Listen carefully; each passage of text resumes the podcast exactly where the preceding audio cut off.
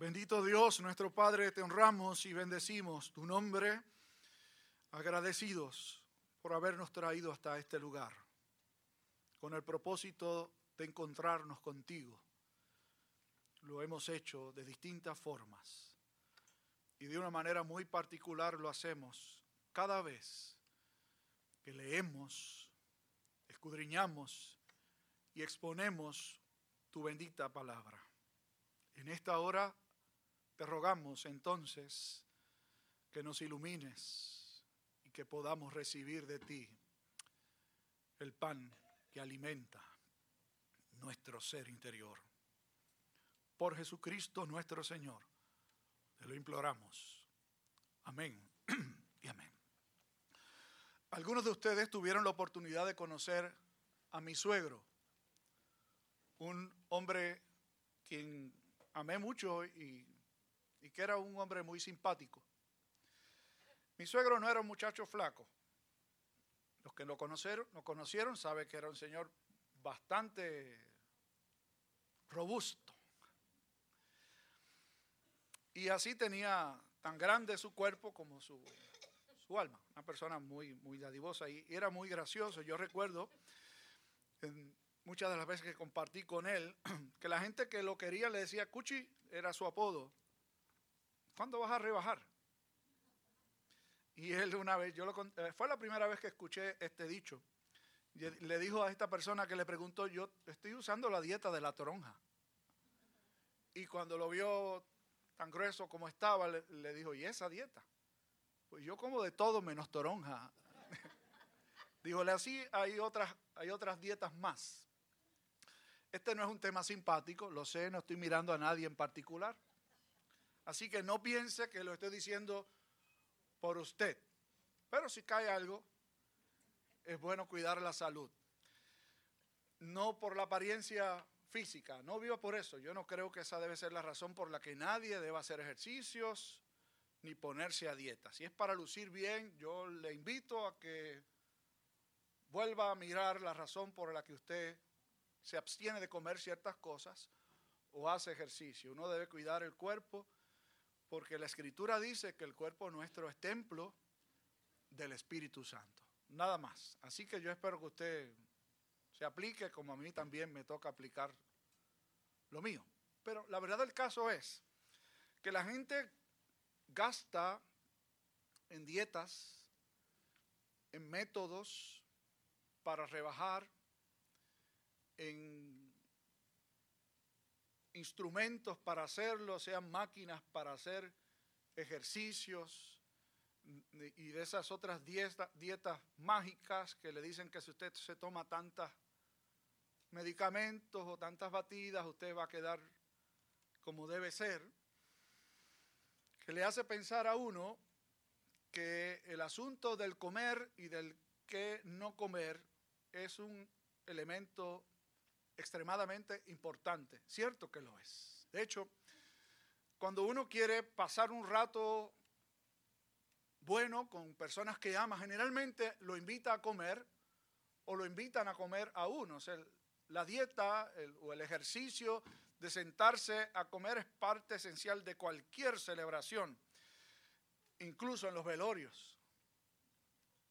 Otro día hablamos de eso, pero hay una funeraria que nosotros hemos visitado con cierta frecuencia en Isabela, que tiene una cafetería, pero aquello es a todo dar.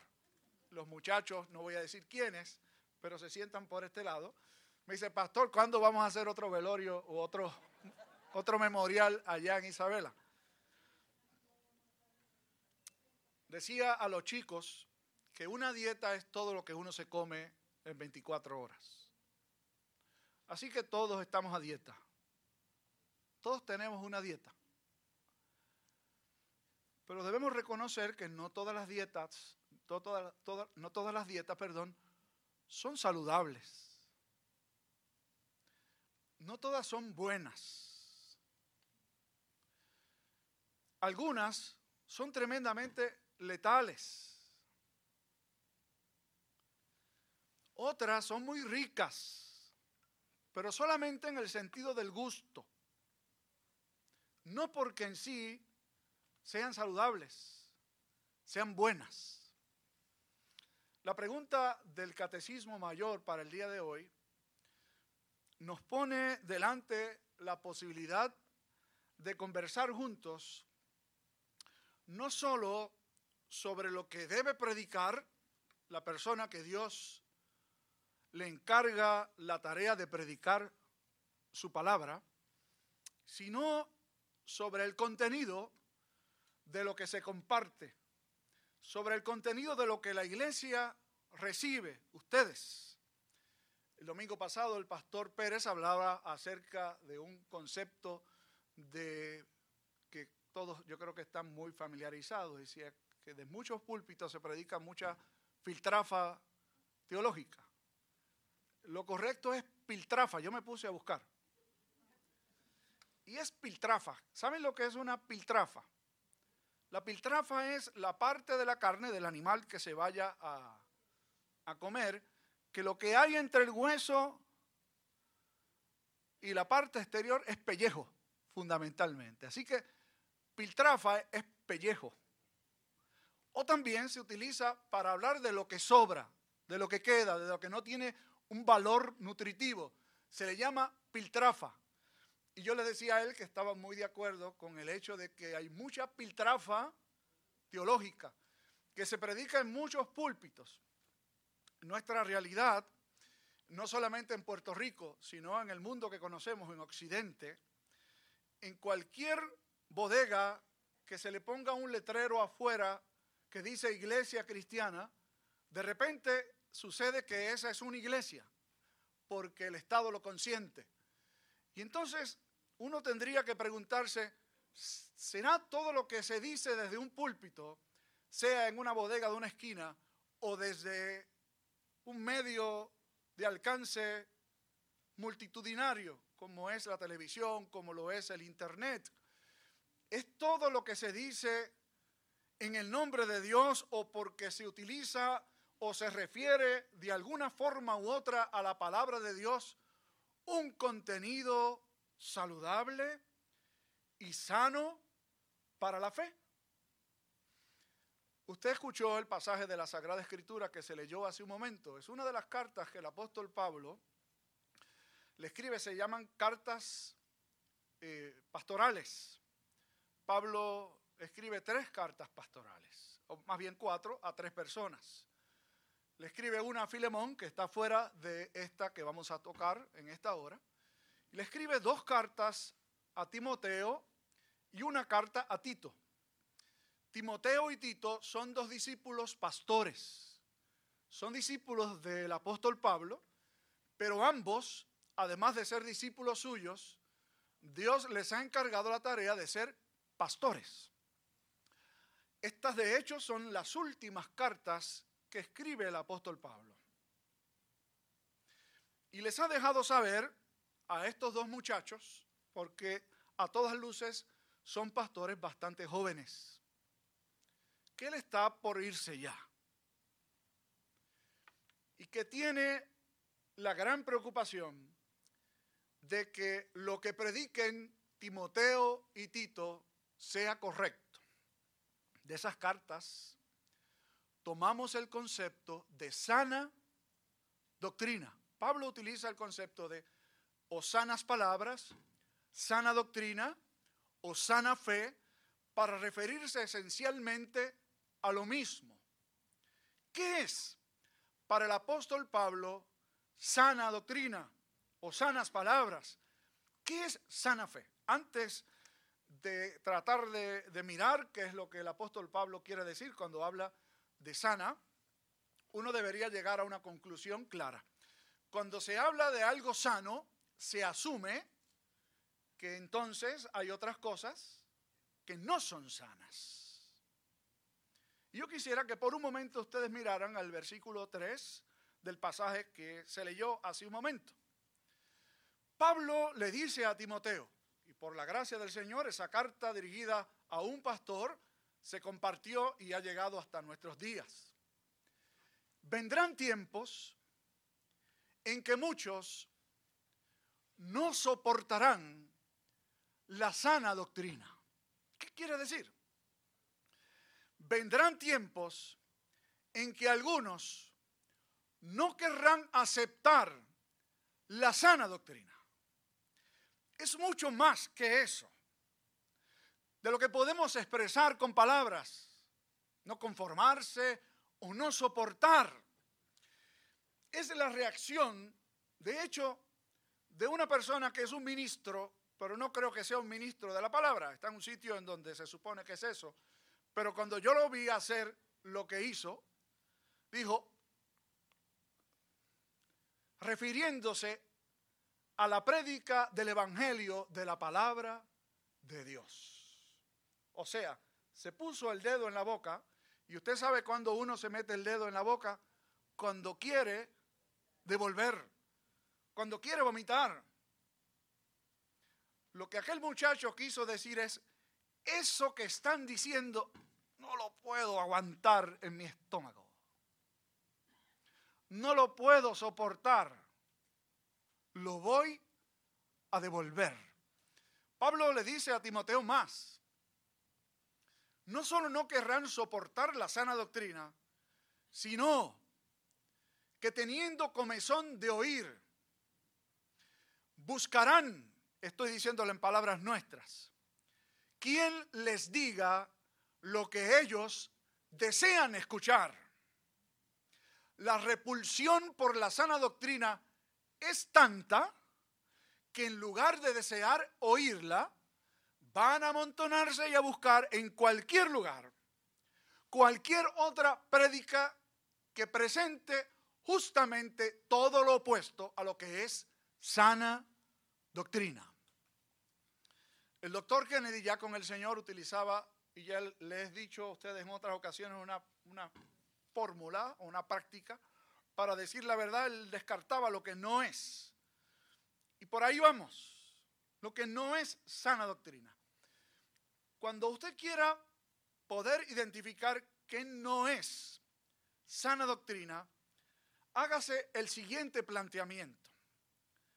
¿Para qué se predica? ¿Para qué se canta? ¿Para qué se adora? ¿Para qué se hace? todo lo que se hace en ese contexto.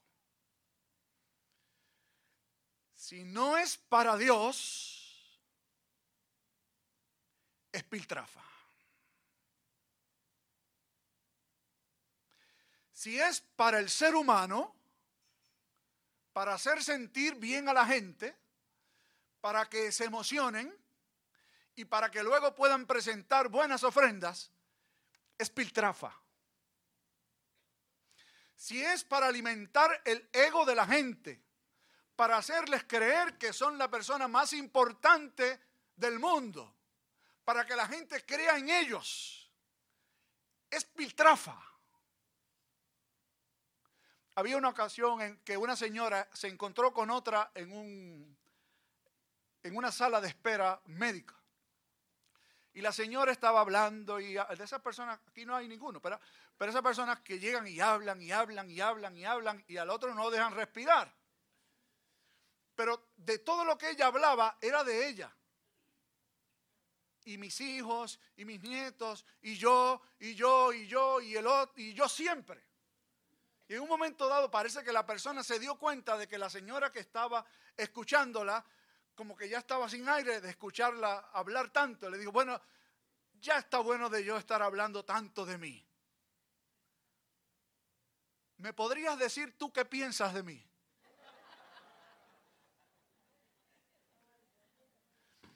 Yo creo que muchos lugares que se llaman iglesia están llenos justamente de personas que todo lo que desean oír desde el púlpito es que hablen de ellos. Y tú vas a estar bien. Y tú vas a ver cómo vas a mejorar. Y tú tienes que estar de acuerdo con la cultura, porque la corriente para donde vas para allá, sí que tú tienes que montarte en eso y tienes que hacer justamente eso. Pablo le ha dicho a Timoteo, oiga, estos dos versículos iniciales son para quedarse un buen rato, pero vamos a hacerlo en el tiempo que tratamos de hacerlo siempre. Pablo le está diciendo a Timoteo, te encarezco delante de Dios. Esa introducción Óigame, si yo fuera Timoteo, me agarraba de donde estuviera sentado cuando leí la carta. Te encarezco delante de Dios. ¿Usted sabe lo que quiere decir eso?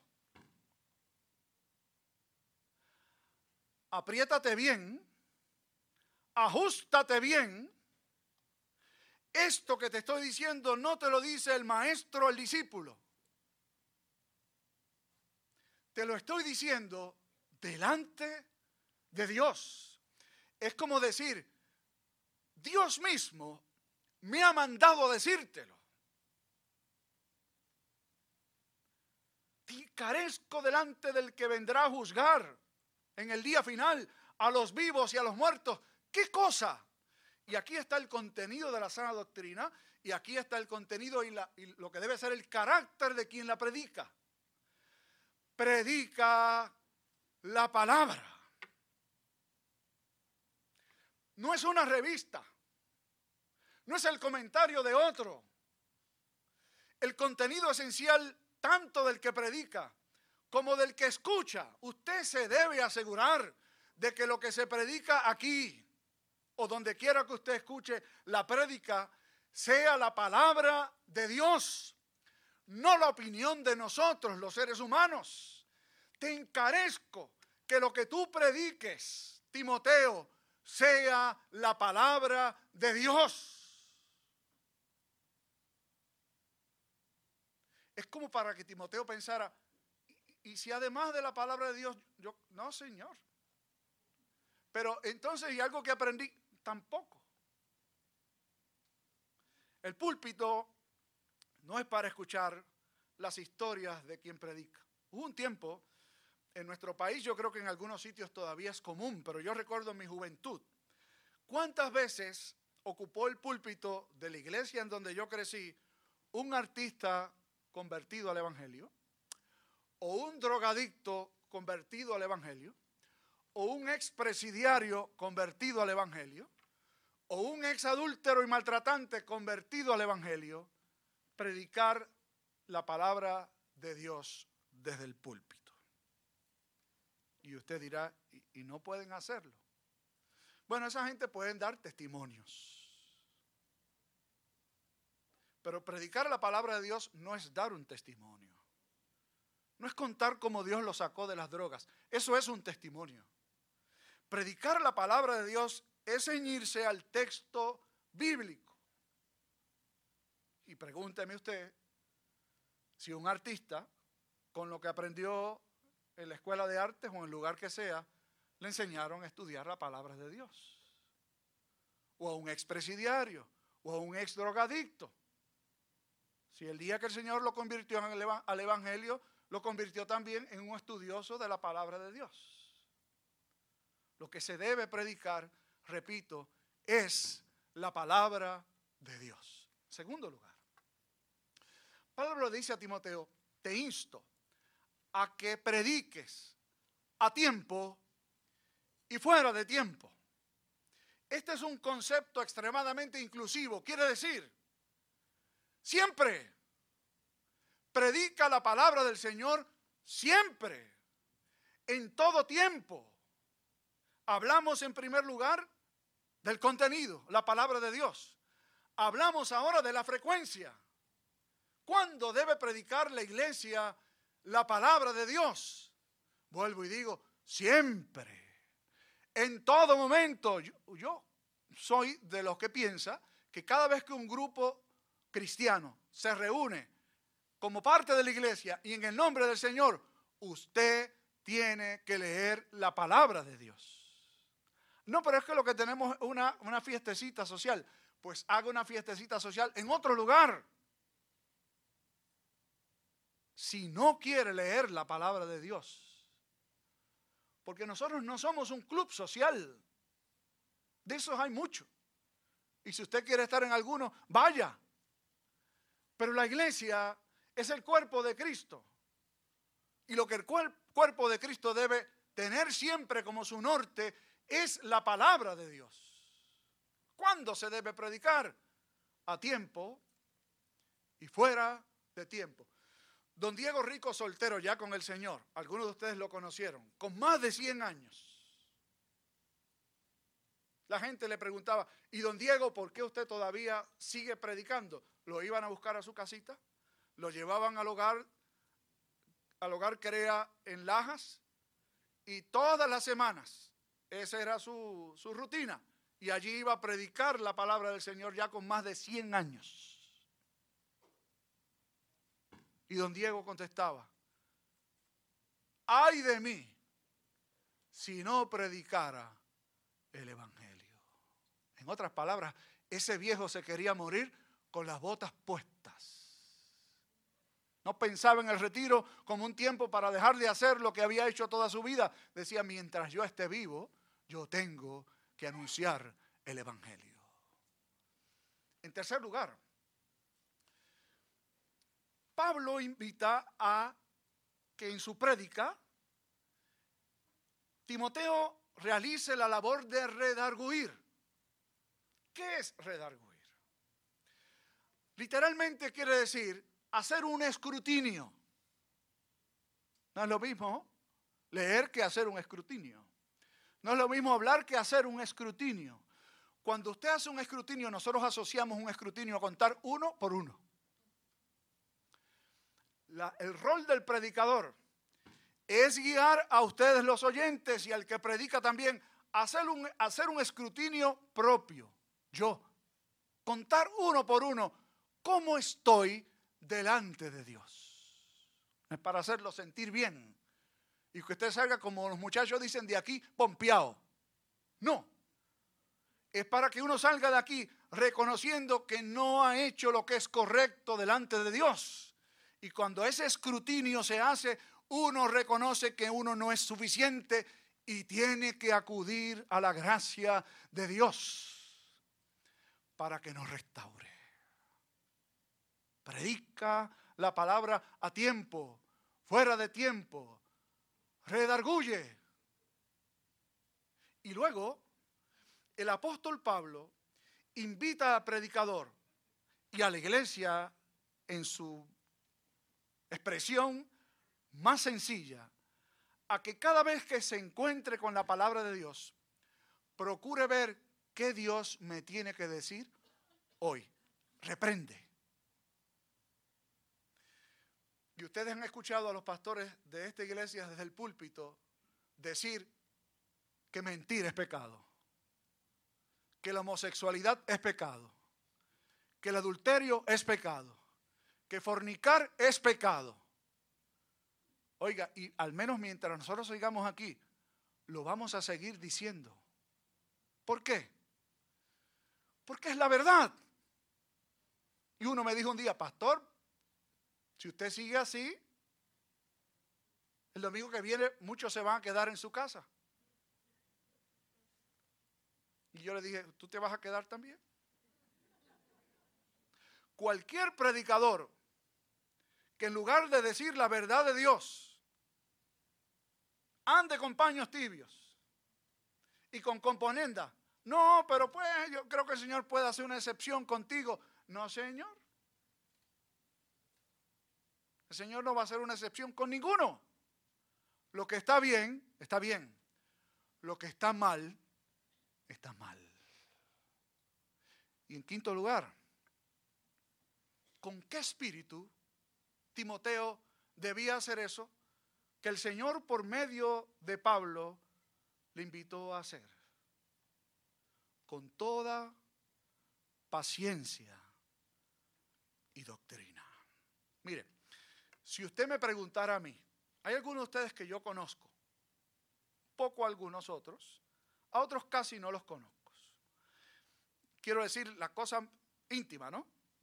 De muchos de ustedes no las conozco y a veces uno no quisiera ni conocerlas. Pero si usted me pregunta a mí qué yo quisiera, yo quisiera que cada cual que escucha una exhortación de la palabra del Señor responda así. Señor, esto que estoy haciendo no está bien y lo tengo que poner en orden. Desafortunadamente no sucede así. Y si alguno de ustedes anda tirando para el monte, yo se lo voy a decir, no es para el monte, usted tiene que ir por la ruta que es pero lo tengo que hacer con paciencia. cada vez que los veo, algunos que los conozco, me encantaría escuchar, pastor, me quiero poner para mi número. Cuando no pasa, digo, Señor, eh, todavía tengo que seguir esperando. Pero entonces me pongo a pensar, ¿quién espera más que Dios?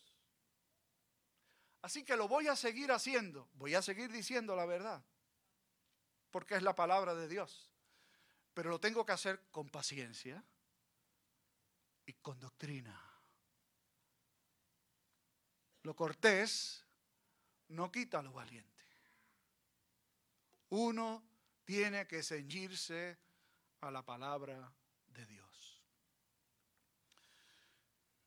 Hubo un hombre que fue a la luna, Charles Duke, en 1972, el Apolo 16, hizo un viaje exploratorio a la luna. Descendió un vehículo allí, ellos dieron un paseo por la luna Duke era uno de los eh, astronautas. En aquel entonces no conocía la palabra del Señor, por la gracia de Dios más tarde la llegó a conocer. Un día estaba ofreciendo una charla en donde Charles Swindle, un pastor, eh, estaba presente con su esposa, así que tuvieron la oportunidad de dialogar con él cara a cara. Y Swindle le hizo una pregunta que era, era una pregunta capciosa le dijo, eh, Charles, y, una cosa, allá en ese viaje exploratorio, tú podías hacer lo que tú querías. Digamos, ustedes me imagino que tenían alguna agenda, pero voy a darme una vuelta por otro sitio, o voy a hacer tal otro experimento. Y entonces, luego de que lo escuchó, Duke le dijo, bueno, lo podía hacer si quería regresar a la tierra.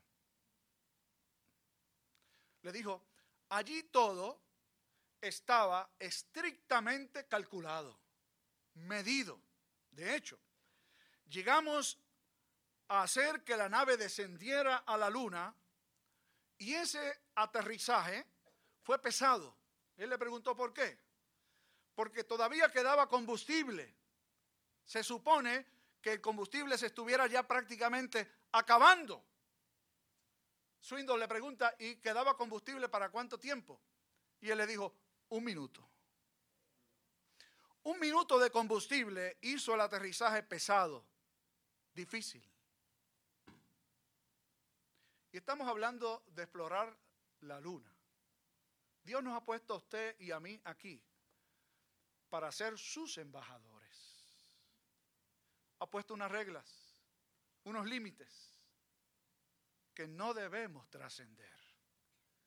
Y si lo hemos trascendido, nos ofrece la oportunidad, venid, poneos a cuenta conmigo, comed saludablemente, alimentaos con la bendita palabra de Dios. Padre, gracias por tu palabra que nos has dejado para alimentar a tu pueblo concédenos acudir a ella para saciar nuestro apetito espiritual. Danos hambre y sed de tu palabra.